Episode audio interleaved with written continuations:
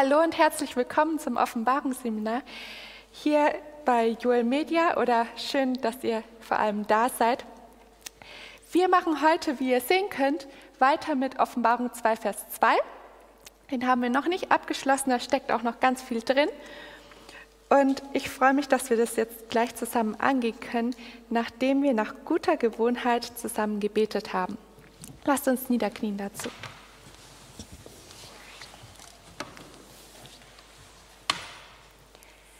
Lieber Vater im Himmel, wir danken dir, dass du uns dieses Seminar geschenkt hast, dass du uns auch Ausdauer dazu schenkst, Herr, und wir jede Woche hier einen neuen Vers studieren können oder auch noch zumindest da weiter studieren können, wo wir stehen geblieben sind. Herr, wir wollen auch Fortschritte in unserem geistlichen Leben machen. Wir wollen näher zu dir kommen. Und deshalb bitte ich dich um den Heiligen Geist, dass er jetzt unsere Herzen aufs Neue belebt. Bitte, Herr, zeige uns, was zu tun ist und lass uns die Kraft von dir in Anspruch nehmen, die Weisheit von dir in Anspruch nehmen, die du für uns bereithältst. Ich danke dir dafür. Amen. Amen. Wir wollen noch mal kurz Revue passieren lassen, was wir das letzte Mal angeschaut haben. Ihr könnt es hier sehen. Es ging um Arbeit, Mühsal und Bemühungen, die Gott an der Gemeinde Ephesus gelobt hat. Und da hatten wir dann auch zum Schluss gesagt, Glaube, Liebe und Hoffnung sind besonders wichtig gewesen, um auch überhaupt diese Geduld oder Ausdauer üben zu können. So, jetzt geht aber der Offenbarung 2, Vers 2 noch etwas weiter. Und ich lade euch ein, es mit mir aufzuschlagen. Wer es hat, darf gerne mal laut vorlesen. Offenbarung 2, Vers 2. Ich kenne deine Werke und deine Mühe, Mühsal und deine Geduld und weiß, dass du die Bösen nicht ertragen kannst und du hast die, die geprüft, die sagen, sie seien Apostel und sind's nicht, und hast sie als Lügner befunden. Dankeschön. So, jetzt haben wir einen Teil, ungefähr die Hälfte von dem Vers schon beleuchtet. Es geht hier aber noch weiter und es heißt, und du hast die geprüft, die behaupten, sie seien Apostel und sind es nicht ah, noch davor, und dass du die Bösen nicht ertragen kannst, das haben wir auch noch nicht angeschaut. So, was denkt ihr, was ist jetzt hier mit dem Bösen gemeint? Dass du die Bösen nicht ertragen kannst. Die Sünde, aha. Wir könnten diese Bösen sein. Alles das, was, der, was mit dem Satan zu tun hat, was nicht göttlich ist, das würde ich als böse bezeichnen. Okay, ja. In Sprüche steht, Furcht vor, in Sprüche steht, Furcht vor Gott ist das Böse zu meiden. Also im Umkehrschluss heißt es dann, die nicht Gottesfürchtigen ja. sind. Sehr gut. Wir sammeln jetzt gerade hier schon, ihr merkt, ähm, was wir gleich nochmal genauer aufdröseln werden. Also, wir sind jetzt eben dabei zu schauen, was eben können wir unter diesem Bösen oder hier heißt es ja den Bösen verstehen. Und mit den Bösen ist wer gemeint? Das sind ja scheinbar Menschen, oder? Das sind Menschen, die Böses tun. Was genau gucken wir gleich. Zuvor ähm, kann ich euch noch sagen, das griechische Wort für böse oder für die Bösen ist Kakos. Und Kakos, dieses Wort, kommt auch in den Gleichnissen von Jesus vor im Neuen Testament. Zum Beispiel in Matthäus 21, Vers 41, das können wir kurz aufschlagen. Matthäus 21, Vers 41.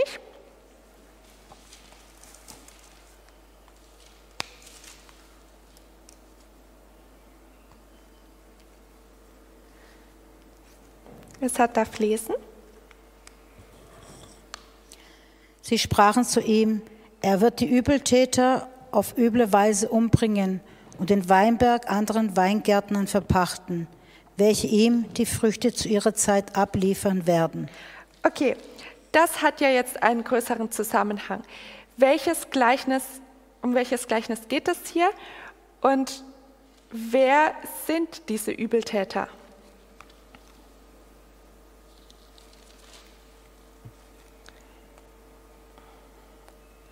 Das waren ja die Kinder Gottes, also die, das Volk Israel. Ja, wir wollen jetzt auch gar nicht so sehr in das Detail gehen, sondern wir wollen schauen, ähm, in dem Gleichnis, ihr kennt das ja, das ist dieses Gleichnis von den Weingärtnern. Und ähm, der, der Hausherr geht weg, sie bekommen den Weinberg anvertraut, aber ähm, immer wenn der, ähm, der Hausherr jemanden sendet, um zu überprüfen, ob die Weingärtner auch ihre Arbeit gut tun, dann schlagen die den, dann ja, vermöbeln sie ihn richtig und schließlich ähm, schickt er sogar den Sohn, um dann auch sein, seinen Anteil zu fordern. Und was machen sie mit dem Sohn? Sie töten ihn.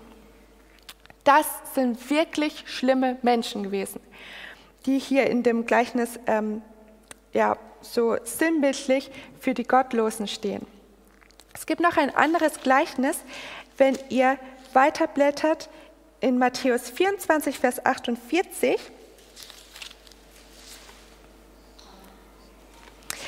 Ja, Mir ist gerade noch was eingefallen. Und zwar ist ja der Hausherr, sage ich mal, der verpachtet es den Weingärtnern. Also es ist nicht so die Gottlosen in Anführungsstrichen, sondern die sind eigentlich zuständig für, für seinen Weingarten. Und die entpuppen sich oder entwickeln sich zu, zu dem Negativen. Also es ist nicht so, dass die nicht den Hausherrn kannten oder so, sondern der Hausherr hat ihnen das verpachtet. Er hat es ihnen gegeben, dass sie sich darum kümmern. Ja, ganz, ganz genau, da hast du recht. Vielleicht ähm, war der Ausdruck da nicht der richtige, aber es sind auf jeden Fall diejenigen, die nicht den Willen von dem Hausherrn tun. So können wir es festhalten. Gut, in Matthäus 24, Vers 48, da geht es um ein anderes Gleichnis, wo es dann heißt, wenn aber jener böse Knecht in seinem Herzen spricht, mein Herr säumt zu kommen. Ein Ausschnitt aus welchem Gleichnis ist das?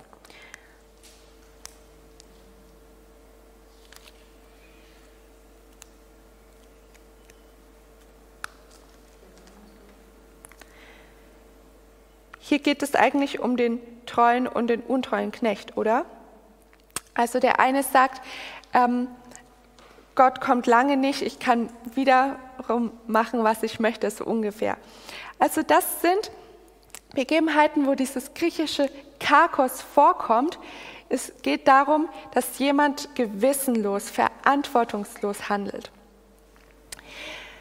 Interessant ist auch, vor Jesu Kreuzigung, vielleicht könnt ihr das erraten, wer diese Frage stellt. Das sagt jemand, was hat er, Jesus, Böses getan? Pilatus, genau. Und auch da wird dieses Kakos verwendet. Das ist eigentlich eher eine rhetorische Frage, die uns sagt, hat Jesus jemals Böses getan? Er hat das nicht. Jetzt finden wir auch in der Bibel einige Listen von Menschen, wo solche Übeltäter unter, unter anderem vorkommen.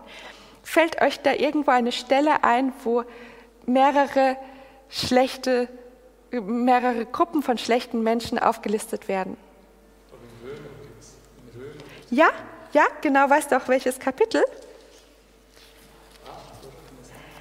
Ja, schau mal mit mir in ähm, Römer 1.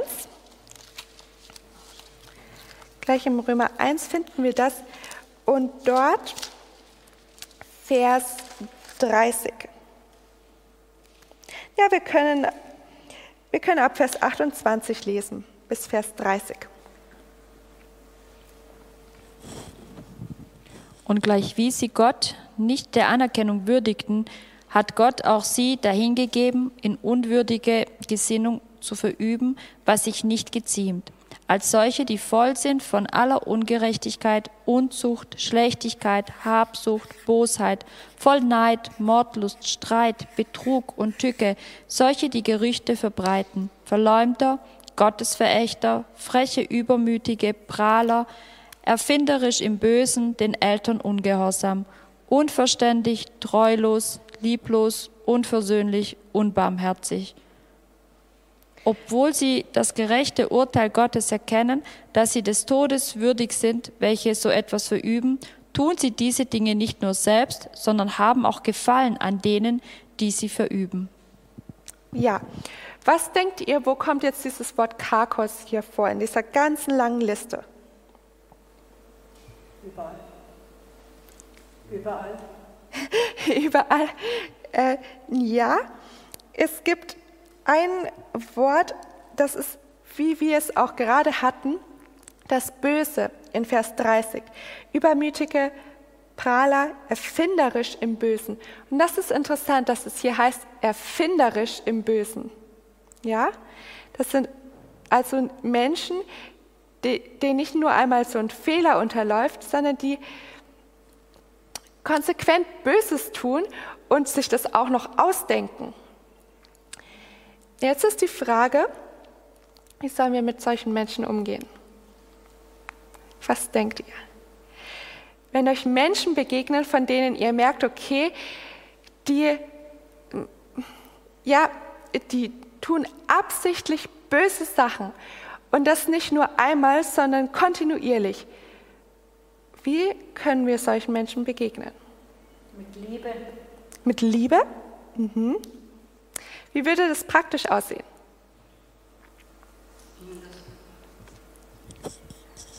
Ihnen das die Wahrheit zu sagen in Liebe. Mhm. Also, dass es nicht richtig ist. Ja. Dass es nicht Gott wohlgefällig ist. In Liebe Ihnen sagen das. Ja. In Sprüche, äh, Sprüche 1, Vers 10, da ist doch auch, dass hier ähm, mein Sohn, wenn dich Sünde überreden wollen, so willige nicht ein. Also da ist auch, dass ständig auch danach, wenn sie auf Blut lauern, so mach, ist, mach einfach nicht mit, wird so der Ratschluss gegeben. Ja, ja, das ist schon sehr gut. Hm, schaut mal mit mir in Epheser 4, Vers 31. Ich mag es an dieser Stelle immer ganz gerne aus Epheser zu lesen, weil wir uns ja um die Gemeinde Ephesus gerade kümmern. In Epheser 4, Vers 31. Alle Bitterkeit und Wut und Zorn und Geschrei und Lästerung sei von euch weggetan, samt aller Bosheit. Samt aller was? Bosheit. Bosheit, Karkos. Das sei von euch weggetan. Da, wie du sagst in dem Sprüche, deswegen passt er hier auch ganz gut, Sprüche 1, Vers 10, ähm, da sollen wir keine Gemeinschaft damit haben. Das ist erstmal, wie wir handeln sollen. Jetzt habt ihr beide schon gesagt, wie können wir darauf reagieren, wenn andere das tun. Und da lasst uns mal 2 Timotheus 2 lesen. In dem 2 Timotheus 2, Vers 24 bis 26 steht auch etwas Interessantes dazu. Ein Knecht des Herrn ist aber, soll nicht streiten, sondern milde sein, gegen jedermann, fähig zu lehren, geduldig im Ertragen von Bosheit. Er soll mit Sanftmut und Widerspenstigkeiten zurechtweisen ob ihnen Gott nicht noch Buße geben möchte zur Erkenntnis der Wahrheit und sie wieder nüchtern werden aus dem Fallstrick des Teufels heraus, vor dem sie lebendig gefangen worden sind für seinen Willen. Dankeschön. Fällt euch was auf? Das ist eigentlich der Ratschlag in biblische Worte gefasst, den ihr schon gegeben habt. Und interessant ist ja, hier war von Langmut die Rede haben wir in der letzten Zeit einmal von Langmut oder Geduld gehört. Die ganze Zeit, wann besonders? Wer war letzte Woche da? Letzte Woche haben wir von der Geduld geredet. Wir haben ähm, gehört, dass Gott eben das lobt und Gott sagt, ich kenne deine Werke, ich kenne dein Bemühen, ich kenne dein Ausharren, deine Geduld. Manchmal brauchen wir nicht nur Geduld im Gutes tun, wir brauchen die auch, wohlgemerkt, aber wir brauchen auch Geduld mit unseren Nächsten. Auch mit unseren Geschwistern in der Gemeinde, wo wir sehen, ach, so viele Jahre im Glauben, immer noch nicht weiter. So viel von der Bibel schon gehört, immer noch versteht die Person nichts oder nicht viel. Ähm, so oft schon gehört, Mission ist wichtig, immer noch niemanden zu Jesus gebracht. Auch da brauchen wir Geduld. Und der Ratschlag ist wirklich sehr zu, zu Herzen zu nehmen, den Paulus hier dem Timotheus gibt, ähm, wo es auch heißt, ein Knecht des Herrn aber soll nicht streiten, er soll milde sein gegen jedermann, er soll fähig sein zu lehren und geduldig im Ertragen von Bosheiten. Interessant, denn erstmal heißt es ja hier dann geduldig sein im Ertragen von Bosheiten. Was stand in Offenbarung 2, Vers 2?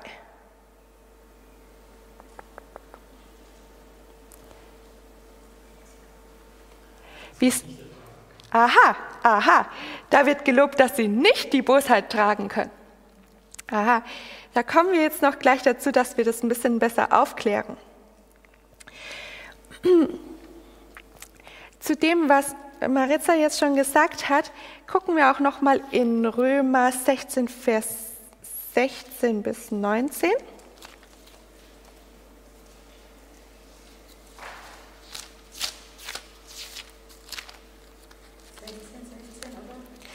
Ja, 16, Vers 16 bis 19.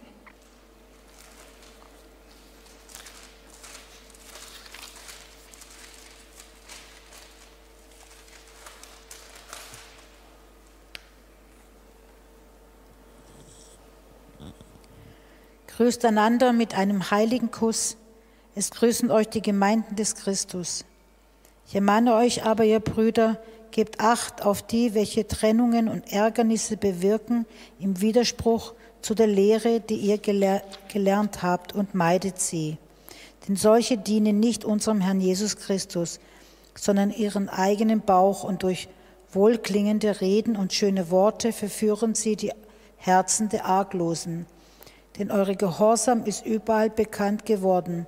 Darum freue ich mich euretwegen möchte aber, dass ihr weise seid zum Guten und unvermischt bleibt mit dem Bösen. Ja, danke schön. Also auch da werden wir gewarnt, oder in dem Fall jetzt noch die Römer, nicht diese Vermischung zu haben, nicht diese enge Gemeinschaft zu haben. Und das erinnert mich an eine Begebenheit vor ein paar Jahren. Da war ich mit einer Schwester aus unserer Gemeinde beim Erdbeerpflücken. Das kommt ja jetzt auch wieder so die Zeit. Und wir waren das so, ihr kennt das, auf dem Erdbeerfeld, da gibt es diese Reihen und ähm, wenn du deine Schüssel mitgebracht hast, dann kannst du durch die Reihen gehen und Erdbeeren pflücken. Und sie war so ein bisschen vor mir, da stupst sie mich so an, sagt, schau mal. Sie hat mir zwei Erdbeeren gezeigt. Die waren schön groß und rot. Und da war aber noch eine hinten dran, die war verfault.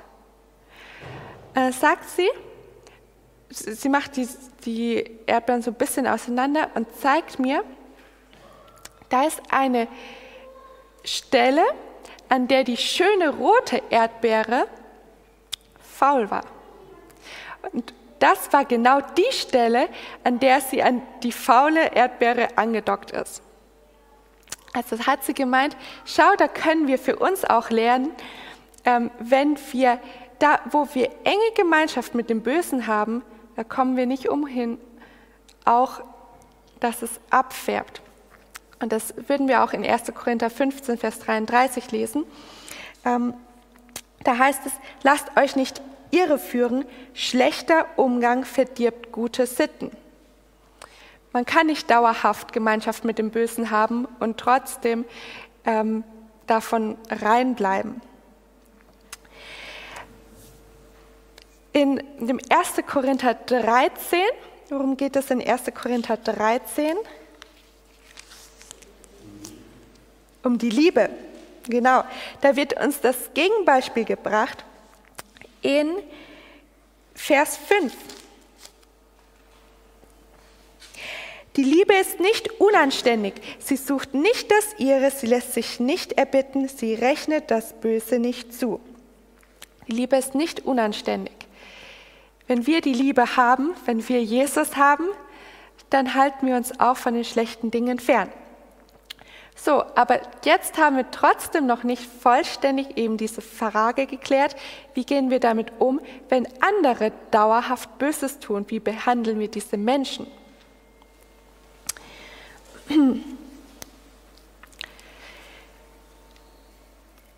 Lasst, mal, lasst uns mal lesen 1. Thessalonicher 5, Vers 15.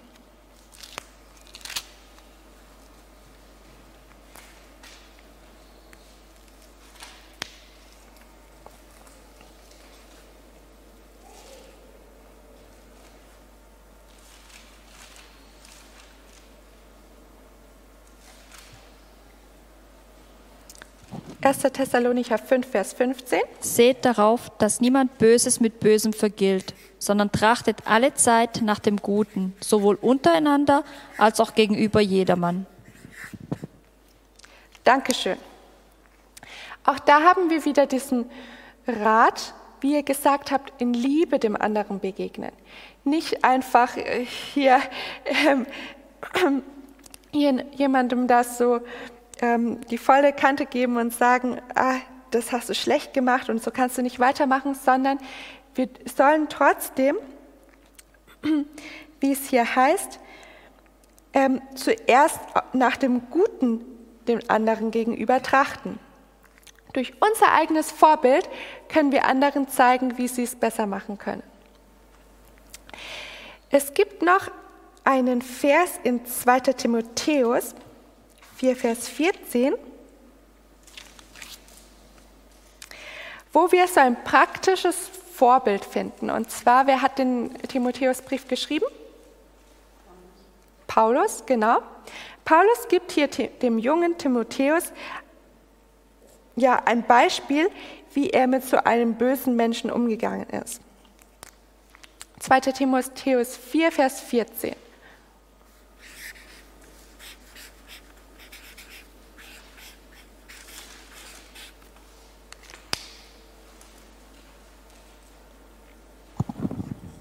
Alexander der Schmied hat mir viel Böses erwiesen. Der Herr vergelte ihm nach seinen Werken. Dankeschön. Was können wir da jetzt für uns mitnehmen? Mein ist die Rache, spricht der Herr. Ja. Also es ist wirklich, dass Gott da was macht und nicht ich. Genau, genau. Wir dürfen nicht die, die Geduld verlieren. Wir dürfen es Gott überlassen. Und jetzt kommen wir zu einem Teil, der ganz, den ich ganz interessant fand. Und zwar ist ja dann die Frage, welche Frage stellt sich, wenn wir so, solche Sachen Gott überlassen? Vertrauen. Ja, Vertrauen brauchen wir, aber welche Frage tut sich da für uns auf? Wir wollen ja jetzt wissen, was passiert mit den Menschen. Ja? Und was ist meine Aufgabe? Genau, was ist meine Aufgabe? Aber jetzt kann man sich noch fragen, und wie kann ich den Menschen helfen? Ja, okay, vielleicht kommt ihr nicht auf, ganz auf meinen Gedanken. Wie geht Gott mit diesen Menschen um, oder? Weil von Paulus haben wir jetzt gerade gelernt, wir können sagen, okay, ähm, ja, vorhin haben wir das äh, beim Timotheus gelesen, wir sollen in Liebe auch ermahnen, aber wenn ich jetzt Gott diese Sache überlasse, ist doch die Frage, was passiert dann? Wie handelt Gott mit uns Menschen? Ähm, es gäbe hierzu noch einen Text, und zwar in, dem, in 4. Mose 14, Vers 27. Müssen wir jetzt nicht aufschlagen. Okay, ihr blättert schon. Gehen wir kurz dahin. 4. Mose 14, Vers 27.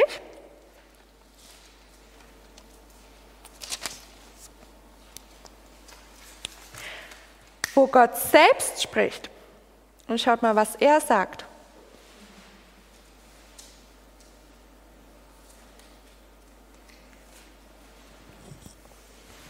Wie lange soll ich diese böse Gemeinde dulden, die gegen mich murrt? Ich habe das Murren der Kinder Israels gehört, dass sie gegen mich erheben. Dankeschön. Es geht hier also um die, das Volk Israel in der Wüste. Und Gott selber stellt die Frage, wie lange soll ich sie noch ertragen? Wie lange soll ich sie ertragen? Aber das zeigt, er erträgt sein Volk erstmal eine ganze Weile. Gott ist langmütig und das dürfen wir nicht außer Acht lassen, wenn wir jetzt den Jeremia 44 lesen. Und in dem Jeremia 44 ist es ganz interessant, weil da hält Gott Gericht über Juda. Und aus, dem, aus der Stelle können wir einiges lernen, finde ich, wie Gott vorgeht. Und er sich zwar sein, die unrechten Taten seines Volkes eine Weile anschaut und er guckt, guckt, was passiert, er lässt ihnen Raum zur Buße, aber wenn sie das nicht annehmen, wie geht Gott dann vor? Jeremia 44 und dort ähm, lese ich Verse 20 bis 22. Da redete Jeremia zu dem ganzen Volk, zu den Männern und Frauen und zu allen Leuten, die ihm so geantwortet hatten und sprach.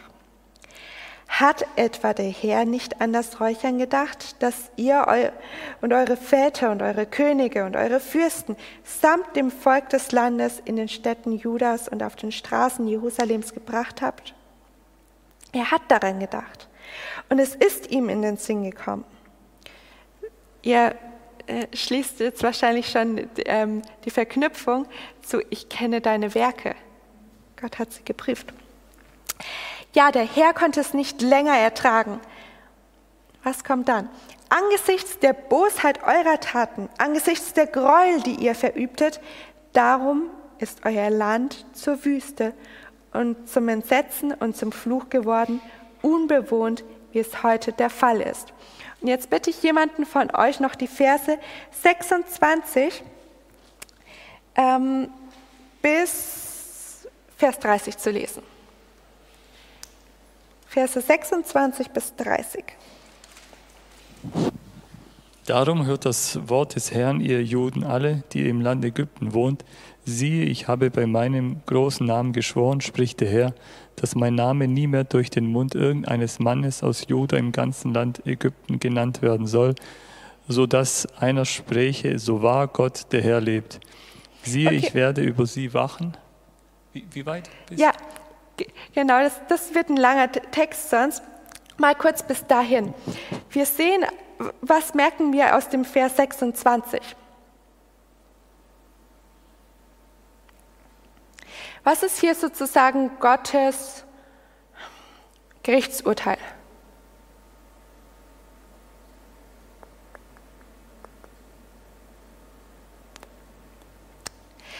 Naja, in dem Vers 26 heißt es,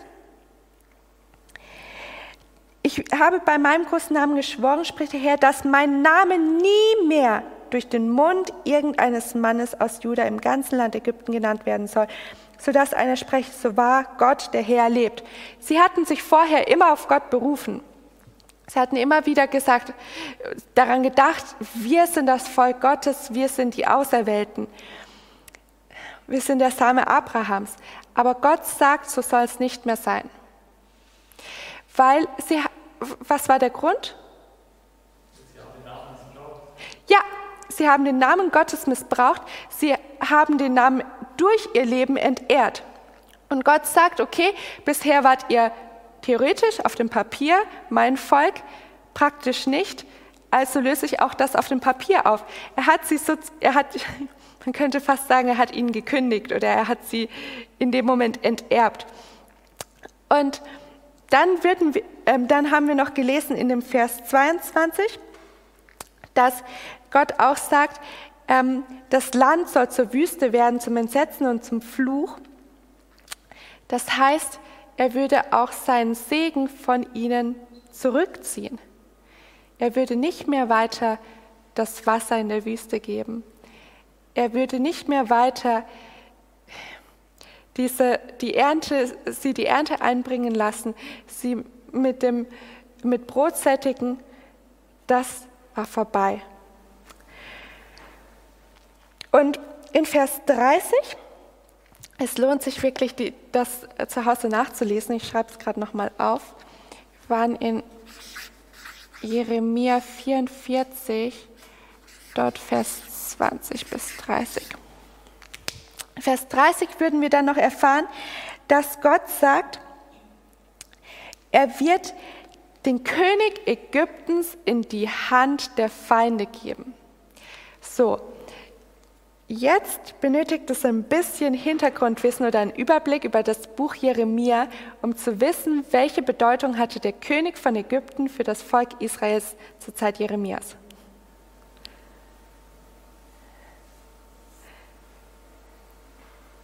Ja. Ja, bingo, ganz genau. Sie haben ihre Hoffnung auf den König von Ägypten gesetzt. Da, kam, da kamen die Babylonier ähm, und sie haben gesagt, naja, bevor uns hier was zustößt, Ägypten kann uns doch helfen. Und Gott hat aber gesagt, lasst Ägypten außen vor, ich will euch helfen. Ihr sollt einfach nur auf mich vertrauen, ihr sollt mir gehorchen und dann werde ich euch helfen. Was haben sie gemacht? Sich für Ägypten entschieden. Und hier sagt jetzt Gott, dieses Gericht beinhaltet auch, dass er Ägypten in die Hand der Feinde gibt. Also ihre Stütze würde wegfallen. Aber interessant ist auch, und dazu hätten wir jetzt den ganzen Abschnitt lesen müssen, in Vers 28 heißt es, es wird zwar ein zählbares Häuflein, die dem Schwert entkommen, aus dem Land Ägypten ins Land Juda zurückkehren. Ein zählbares Häuflein. Lustige ähm, Formulierung. Das war so ein Überrest. Den hat Gott übrig gelassen. Und was können wir jetzt daraus lernen, aus all den Informationen, die wir gerade gesammelt haben? Ich wiederhole es nochmal kurz. Gott hält Gericht über Juda er sagt, ihr sollt nicht mehr mein bei meinem Namen genannt werden, nicht mehr meinen Namen anrufen. Er zieht seine Segnungen zurück, den Regen und alles. Er lässt die Stütze fallen, auf die sie gebaut haben. Und was können wir daraus lernen?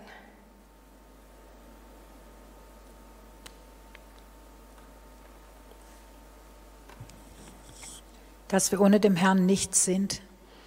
Ja, nicht weit kommen. Mhm. Er lässt das zu, was sie wollen. Er, er akzeptiert das, für was sie sich entscheiden. Ja, genau. Also dieses Gericht, das über sie kommt, das haben sie eigentlich selbst herbeigeführt. Muss, muss man tatsächlich so sagen. In dem Vers 28, das mit dem Überrest, ist trotzdem sehr interessant, weil das heißt, Gott führt gerechtes Gericht und Gott trennt die Untreuen von den Treuen. Was danach mit den Treuen passiert? Sind die auch, mussten die auch sterben? Die, die sind nicht umgekommen, die hat Gott bewahrt. Und dann heißt es ähm, in dem Vers 28, ähm, aber der ganze Überrest von Juda, der in das Land Ägypten gekommen ist, um sich dort aufzuhalten, wird erfahren, wessen Wort sich, ähm, wessen Wort sich bestätigen wird, das meine oder das ihre. Und dann erfahren wir auch noch in dem ganzen Abschnitt, dass dann der Name Gottes wieder geehrt werden kann. Es muss also in diesem Fall eine Trennung von dem Bösen stattfinden.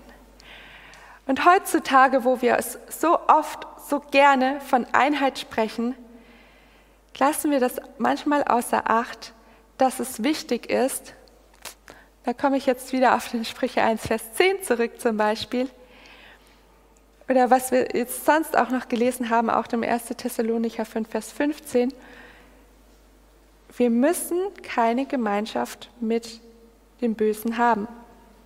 Nicht nur mit dem Bösen an sich, sondern auch mit bösen Menschen. Sollen wir dauerhaft nicht, vor allem nicht zusammenarbeiten, nicht zusammenwirken. Sowohl aus meiner Sicht ist es für beide Seiten eigentlich hinderlich, wenn man versucht, sich irgendwie zusammenzuraffen, ohne zusammenzugehören. Ja. Es ist auch schwierig, weil du tust den anderen irgendwie vor den Kopf stoßen oder verletzen, obwohl du es gar nicht willst, weil er hört etwas, was er gar nicht will. Und genauso ist es aber für dich, dass du einfach auch ähm, einfach manche Sachen, wo du denkst, oh nein, weil das einfach, es passt einfach nicht zusammen. Man ist auch nicht glücklich zusammen. Also von dem her, es geht gar nicht. Genau, ja. Und unter den Prinzipien, die wir jetzt schon gelernt haben, dass wir trotzdem ähm, ja, freundlich ermahnen, dass wir ähm, die, die Menschen sozusagen in Gottes Hand überlassen, da kann man keinen Krieg anstiften. Das geht nicht. Trotzdem kann man getrennte Wege gehen. Und das ist, denke ich, in mehr Situationen nötig, als man es heute zugeben möchte. Ja. Das ist doch bei Abraham und beim Lot genau. zum Beispiel, wo die äh, Knechte sich untereinander streiten und beim Streit ja. auseinanderzugehen, sind sie halt getrennte Wege, ohne sich jetzt zu hassen. Genau. Und deswegen heißt es hier in Offenbarung 2, Vers 2, wo wir angefangen hatten, du kannst die Bösen nicht ertragen. Du, hast, du trägst sie nicht weiterhin, du hast diese Gemeinschaft mit ihnen nicht weiterhin. So, jetzt geht nochmal mit mir zurück zu Offenbarung 2, Vers 2 denn den wollen wir heute fertig bekommen.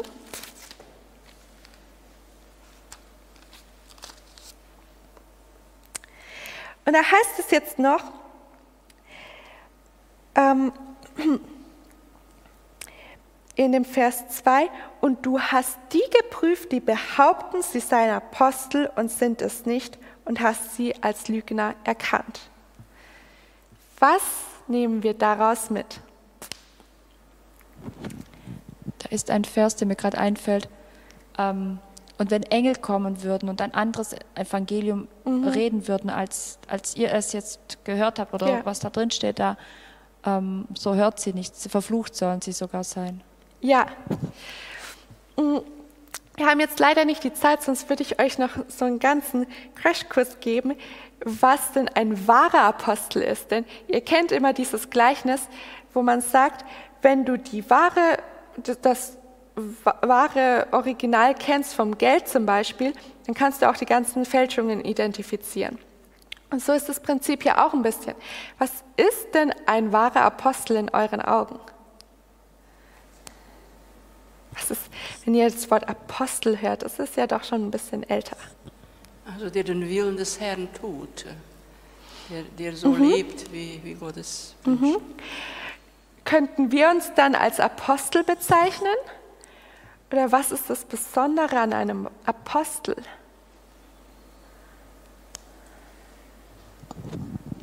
Wenn wir jetzt die Jünger, die Apostel waren, mhm. die waren mit Jesus zusammen. Sie waren nicht perfekt, mhm.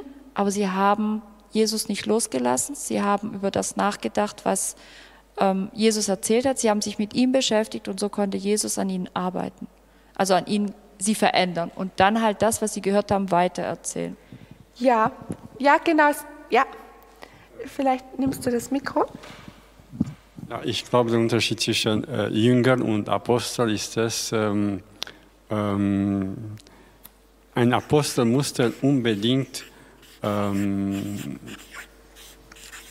unbedingt Jesus äh, begegnen. Mhm. Mhm. Und wenn wir schauen, die Jünger waren tatsächlich mini und äh, Apostel Paulus hat da persönlich begegnet. Ne? Ja, genau. Es gab ja noch viele weitere Jünger, von denen man in der Bibel spricht, die aber nicht zu den zwölf Aposteln gehört haben. Da hast du recht.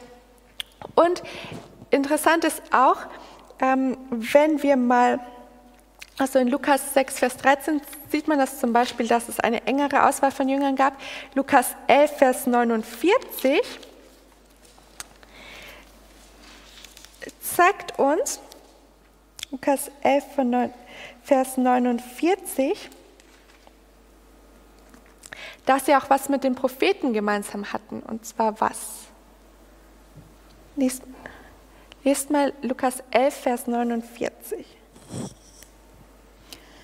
Darum hat auch die Weisheit Gottes gesprochen. Ich will Propheten und Aposteln zu ihnen senden, und sie werden et etliche von ihnen töten und verfolgen.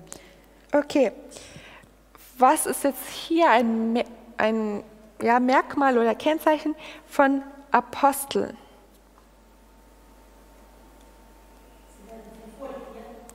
Ja, okay, genau. Und Gott sendet sie. Sie haben diesen besonderen Auftrag oder diese Bestimmung von Gott bekommen.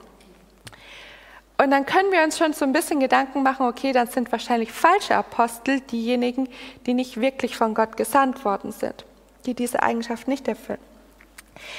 Römer 1, Vers 5. Das gehört auch noch dazu.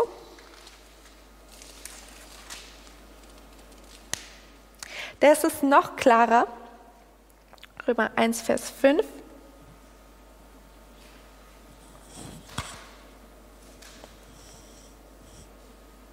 Durch ihn haben wir empfangen Gnade und Apostelamt, in seinem Namen den Gehorsam des Glaubens aufzurichten unter allen Heiden. Genau. Wer ist hier mit ihn gemeint? Durch ihn, Jesus. durch Jesus. Aposteldienst empfängt man nur durch Jesus. Können wir festhalten. Jetzt gibt es noch interessante Verse in 2. Petrus 3, Vers 2.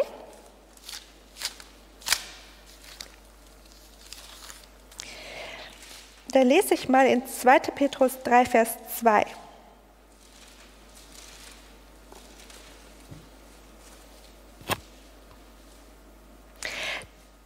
damit ihr an die Worte gedenkt, die von den heiligen Propheten vorausgesagt worden sind und dessen, was euch der Herr und Retter durch uns, die Apostel, aufgetragen hat. Das ist wieder nur so ein halber Satz, aber da geht es darum, dass man an das denkt, was, was Gott einem durch die Apostel aufgetragen hat. Und auch da gibt es noch den Judas 1, Vers 17, wer das vielleicht zu Hause noch mit aufschlagen möchte, die uns beide zeigen, wenn wir die Bibel kennen, wenn wir wissen, was die wahren Apostel sagen, dann können auch wir die falschen Apostel sehr schnell identifizieren. In 1. Korinther 9, Vers 2 machen wir jetzt gerade noch fertig hier. 1. Korinther 9, Vers 2.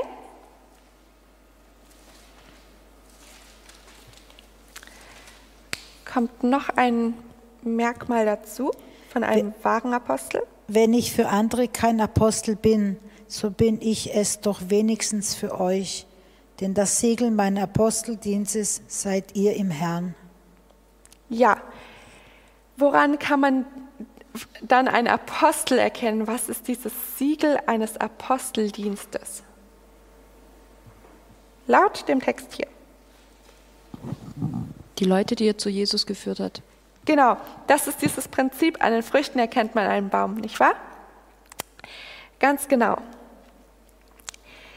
Und von falschen Aposteln lesen wir in dem 2. Korinther 11.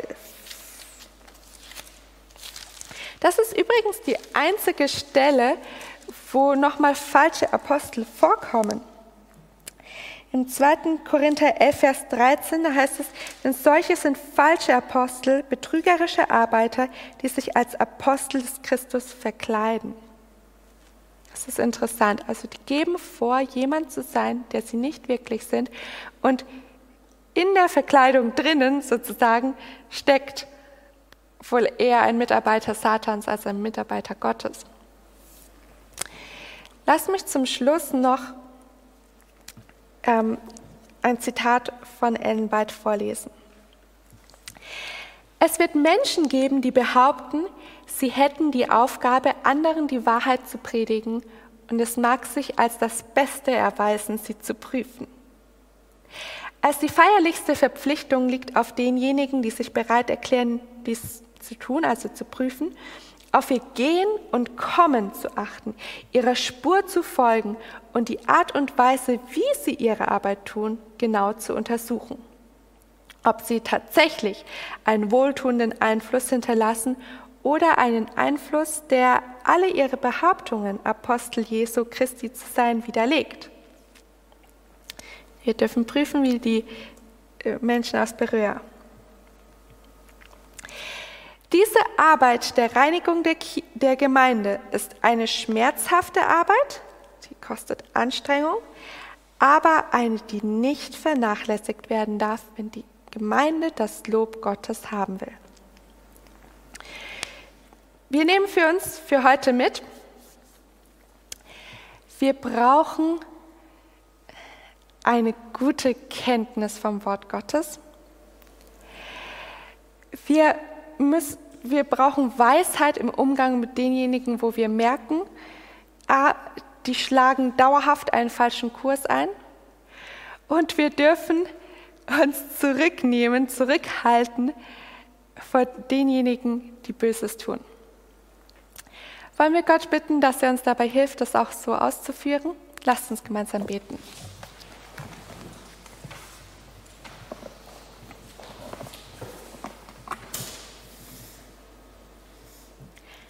Lieber Vater im Himmel, wir haben jetzt heute vieles studiert und müssen vielleicht auch einiges erst noch einmal verarbeiten. Ich bitte dich, dass du in unserem Alltag zeigst, welche praktische Umsetzung das hat. Wenn wir vielleicht in der Gemeinde sind und uns Menschen begegnen, wo wir merken, sie stellen sich gegen das Wort Gottes, dann hilf uns, dass wir das mit dir besprechen, dass wir es dir auch übergeben können, aber dass wir uns auch davon fernhalten, sie auf uns abfärben zu lassen. Herr, ich bitte dich, dass du mit jedem Einzelnen von uns hier bist. Sei auch mit denen, die später vielleicht das Video anschauen und lass uns noch ein tieferes praktisches Verständnis davon haben, was es bedeutet, sich ganz von dir leiten zu lassen, von dir beauftragt und berufen zu sein. Herr, das ist so ein großes Vorrecht, wofür wir dir auch danken wollen. Amen.